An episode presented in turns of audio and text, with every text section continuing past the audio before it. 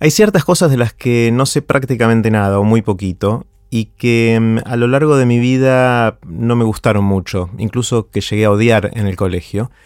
Una de esas cosas es la historia. Eh, no disfruté de, estudiar historia, eh, no disfruté las clases de historia, pero en los últimos años fui cambiando de opinión a través de conversaciones que tuve con gente, de cosas que leí, de videos que fui viendo, que me hicieron eh, ganar interés sobre esto, al punto de empezar a casi obsesionarme con, con el tema. Y hoy tuve el lujo de charlar con el que considero mi historiador de cabecera, que es Daniel Balmaceda. Daniel hace investigación en historia, es un gran historiador, escribe un montón del tema y hace un montón de, difusión de estas cosas. Tuvimos una conversación larga que me enriqueció mucho y, y en la cual aprendí un montón.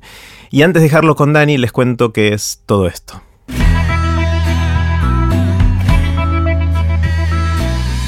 Esto es Aprender de Grandes, el podcast donde comparto lo que aprendo mientras intento aprender durante toda la vida y lo que converso con gente que admiro.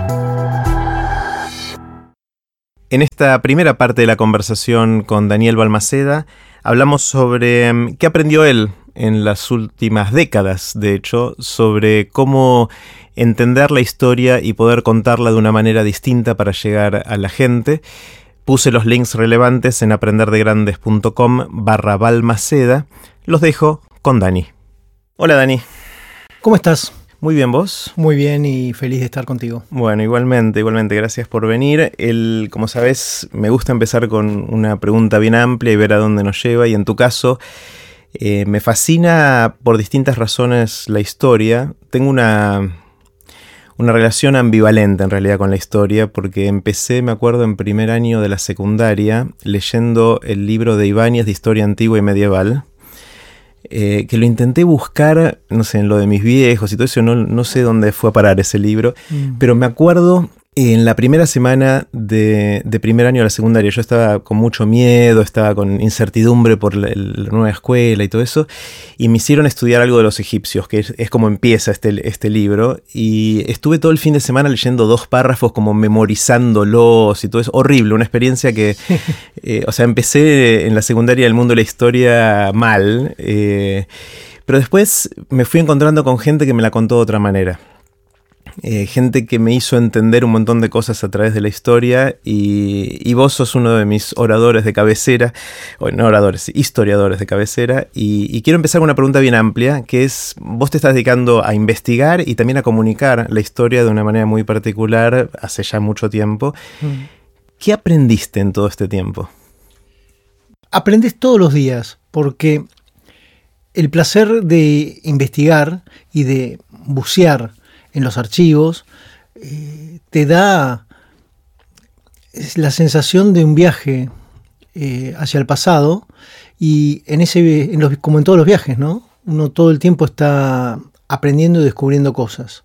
Te diría que lo principal que detecté es cierta conducta muy habitual en los argentinos, que es la de tratar de conseguir rápidamente alguien que nos solucione todos los problemas. Un, mesías, un caudillo, digamos, una persona a la que investimos de, cierta magia y que tenga que resolver todo. Y en general, cuando emergen caudillos, eh, no es una buena noticia, porque en general es una demostración de que en lo institucional no está funcionando. Los cimientos institucionales, que son mucho más importantes, no están, eh, no están sólidos. Cuando hablamos de cimientos, digo, cuando el, banco de la banca del diputado eh, se mueve mucho. No por quien la está ocupando en ese momento, sino porque todos los que la fueron ocupando la, han dejado en mal estado la, eh, lo mismo pasaría con el despacho del juez o del presidente o de los ministros. Entonces, la aparición de caudillos o la necesidad de alguien que emerja por encima de las, de las multitudes mm, en general no es una buena noticia y es lo que voy mm, confirmando a menudo. Y parecía ser algo recurrente en nuestra historia. siempre se repite desde nuestros comienzos, desde mucho antes de 1810 en realidad.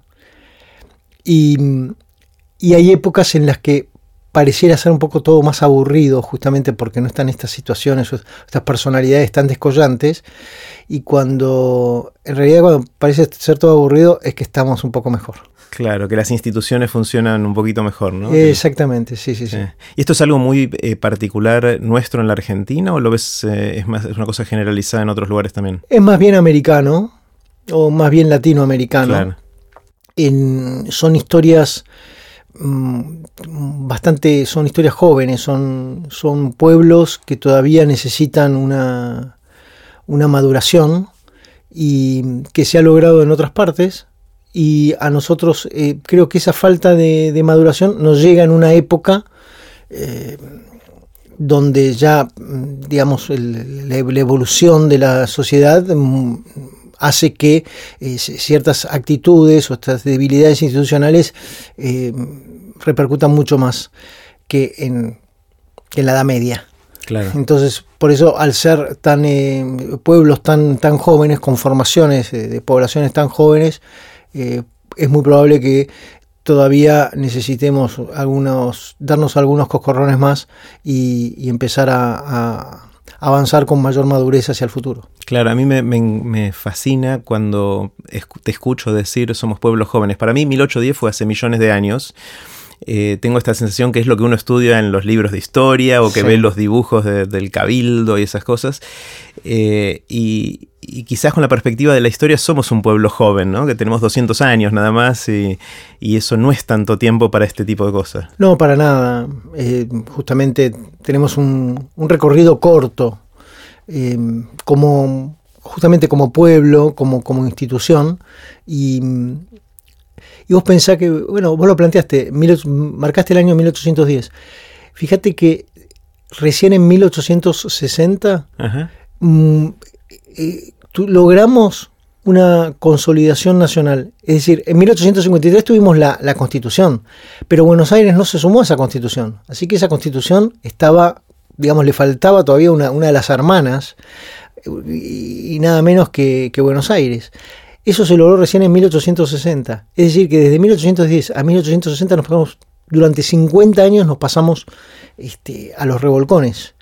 Bueno, es, clásico, una característica muy, habitual en pueblos en formación.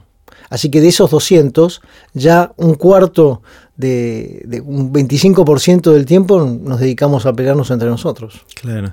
¿A vos te gusta bucear especialmente en la historia argentina o ves también otros aspectos? Eh, en, general mm, voy más por la historia argentina, pero, pero es inevitable recortarla del, del resto.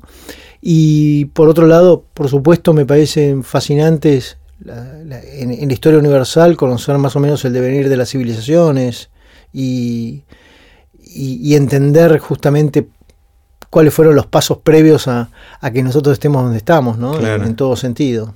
Mm. Yo siempre me pregunto, pensando por ejemplo en la historia argentina de los últimos 200 años, eh, si ya se sabe todo o si hay un montón de preguntas que todavía hay que investigar y preguntas por resolver, por contestar. ¿Cómo es eso? Todo el pasado es un, gran rompecabezas en donde las piezas son muy chiquitas, por lo menos las piezas de las que dispone cada historiador. Así que el armado siempre va a estar incompleto. Eso es una, muy buena noticia para, para, los que nos dedicamos a esto, porque siempre tenemos, eh, siempre vamos a poder seguir jugando, siempre vamos a poder seguir participando con, con algunos aportes. Em, siempre hay secretos o cuestiones. Vamos a mencionar una muy sencilla y, bastante conocida, una reunión en Guayaquil, el encuentro de Guayaquil entre San Martín y Bolívar en 1822. Fue una reunión secreta en donde los que participaron, estos dos, estos dos hombres y sus secretarios, eh, cumplieron con la promesa de no divulgar lo que se habló allí.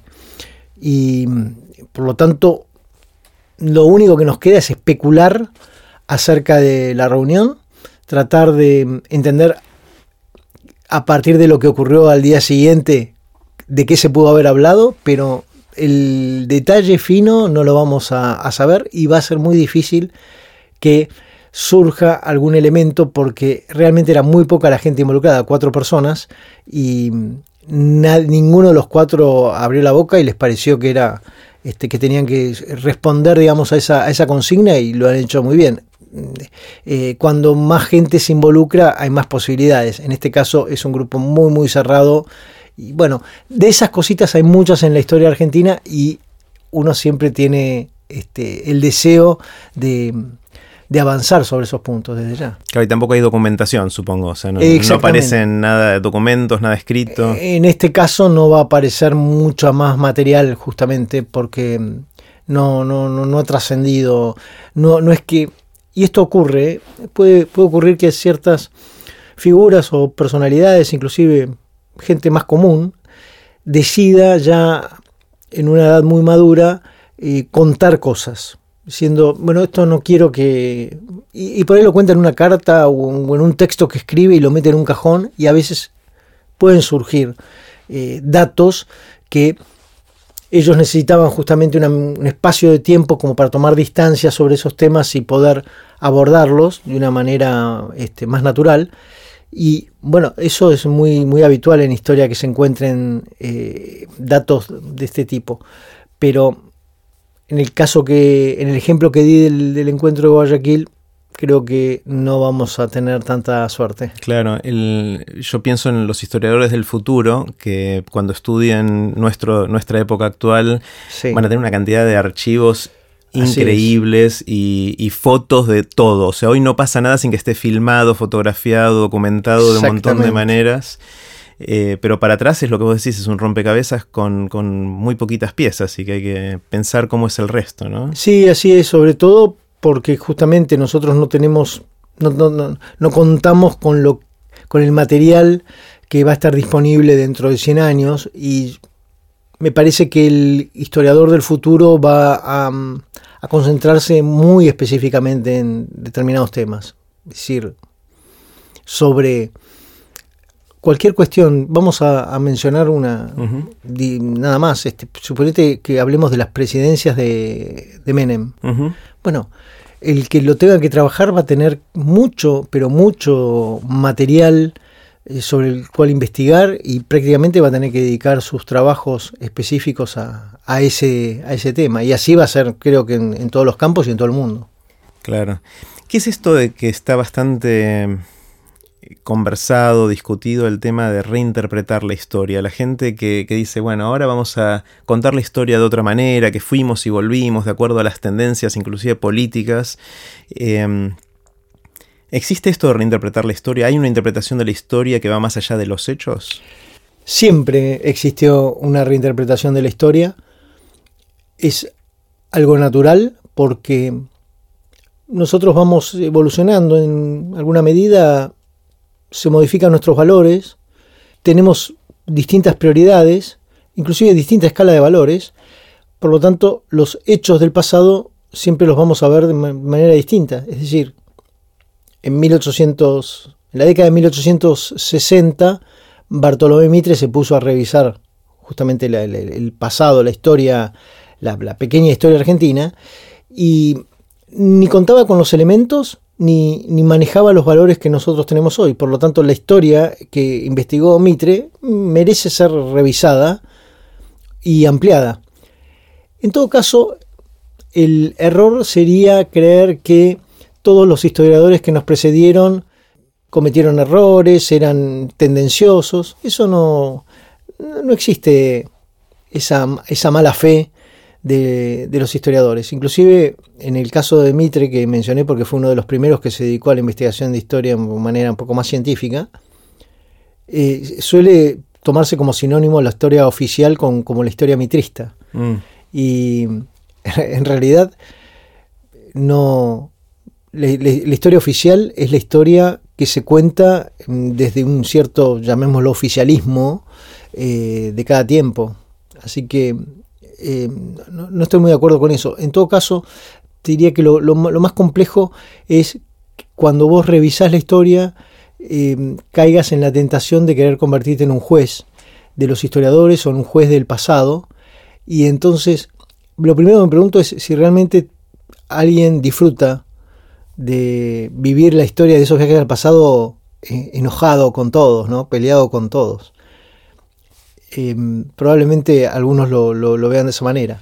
El convertirnos en jueces de la historia es mm, algo peligroso para el, para el, para el saber, de, para el saber, para el, para interpretar la, historia. Es algo que no, que no marcha, digamos, en forma adecuada, porque uno está ya tomando no, no la distancia de quien contempla un hecho histórico y lo puede analizar, sino que busca la manera de, llegar a cierto veredicto que aparece, aparentemente ya lo tiene este, definido eh, con anterioridad. Hmm. A mí me encantó cuando nos conocimos hace ya unos cuantos años que, me dijiste que te considerabas el cartonero de la historia. recordame bien cómo era esa historia y por qué pensás así en Porque era... Eh, eh, en, en mis trabajos lo que trato de ahondar, donde, donde ah, yo me siento cómodo es en aquellos detalles que pasan un poco más desapercibidos y que en general los historiadores, los Ibáñez, han dejado de lado porque mm, se han enfocado en, en, temas que yo acepto que son más trascendentes, pero mm, quedan en el camino un montón de cuestiones. Voy a, dar un ejemplo hace muchos años me tocaba participar de unas reuniones en donde la diferencia de edad entre, entre mis, mis, colegas historiadores y la mía era notable, había por lo menos 50 años de diferencia. Vos eras más joven. Yo era muy jovencito y participaba de, charlas, de, reuniones para tomar el té, en donde hablaban con tanta naturalidad de los temas históricos y recuerdo un caso de, que el doctor Enrique de Gandía decía, bueno, porque aquella vez que le volaron la peluca a, Liniers, este, que estaba con la amante, entonces, digo, ¿cómo? ¿Qué, peluca? Entonces me, contó, o me contaron, que Liniers tenía un amante, que un soldado del cuerpo de andaluces lo vio salir de la casa del amante, era una situación bastante escandalosa, eh, porque todo Buenos Aires era, este, conocía el, asunto, y este, este soldado se tiró encima del virrey, lo zarandeó y se le voló la peluca.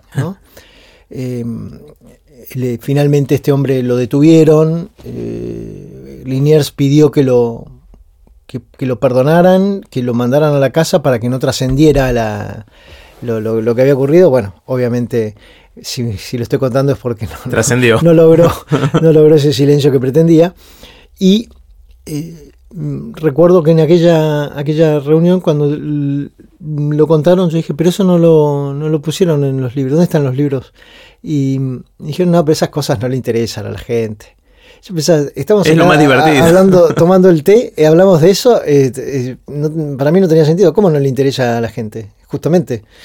Y después había vivido una experiencia también similar con, eh, con Colón, muy conocedor de la historia de Cristóbal Colón, y en una época habíamos hecho junto con un grupo de amigos una experiencia que era que vos le escribías a Colón a una casilla de correo, le contabas lo que querías o le preguntabas lo que querías saber de él, y Colón te mandaba a tu casa un pergamino, quemado con una letra manuscrita en un español medio antiguo, pero entendible, firmada por Colón, con la firma de, Colón, dentro de una botella, porque él se supone que 500 este, años después del viaje a América, ahora ya escribía desde alta mar.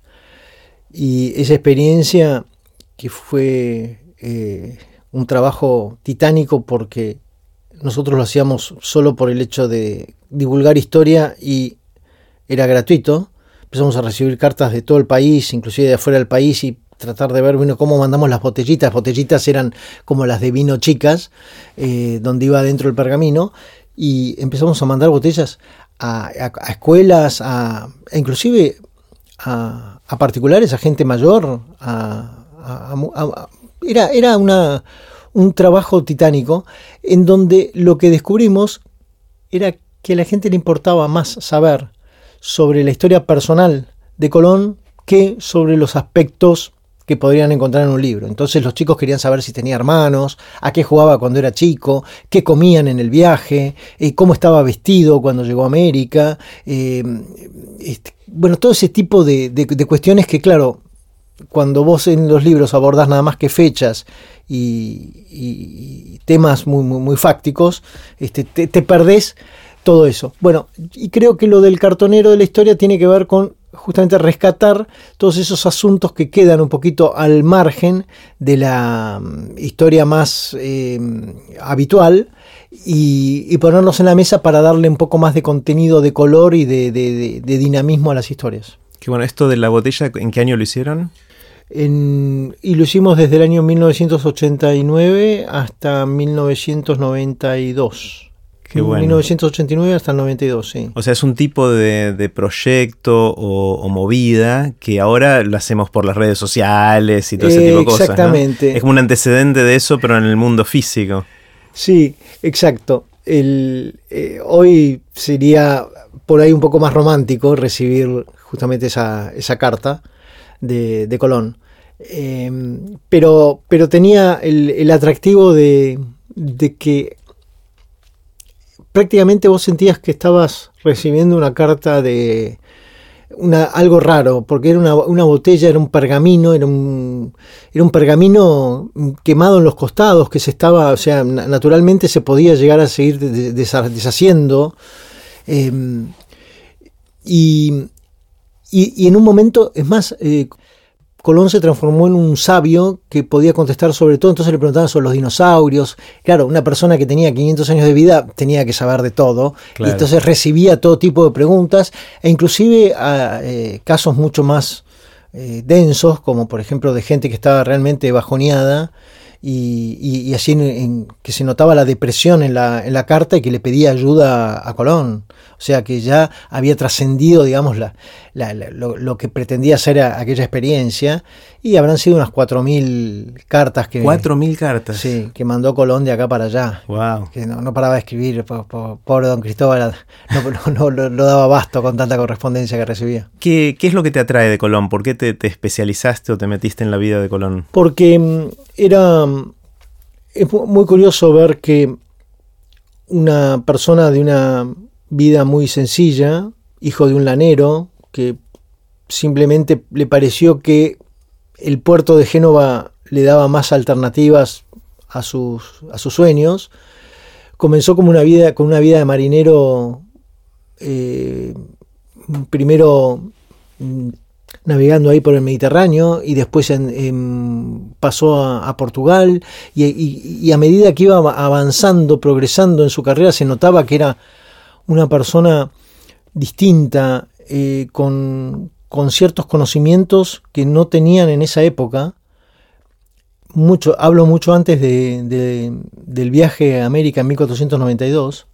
Vivió una serie de, hechos y, ya se iba perfilando una, personalidad muy, interesante. Y mm, después, bueno, eh, recrear ese viaje, ¿no?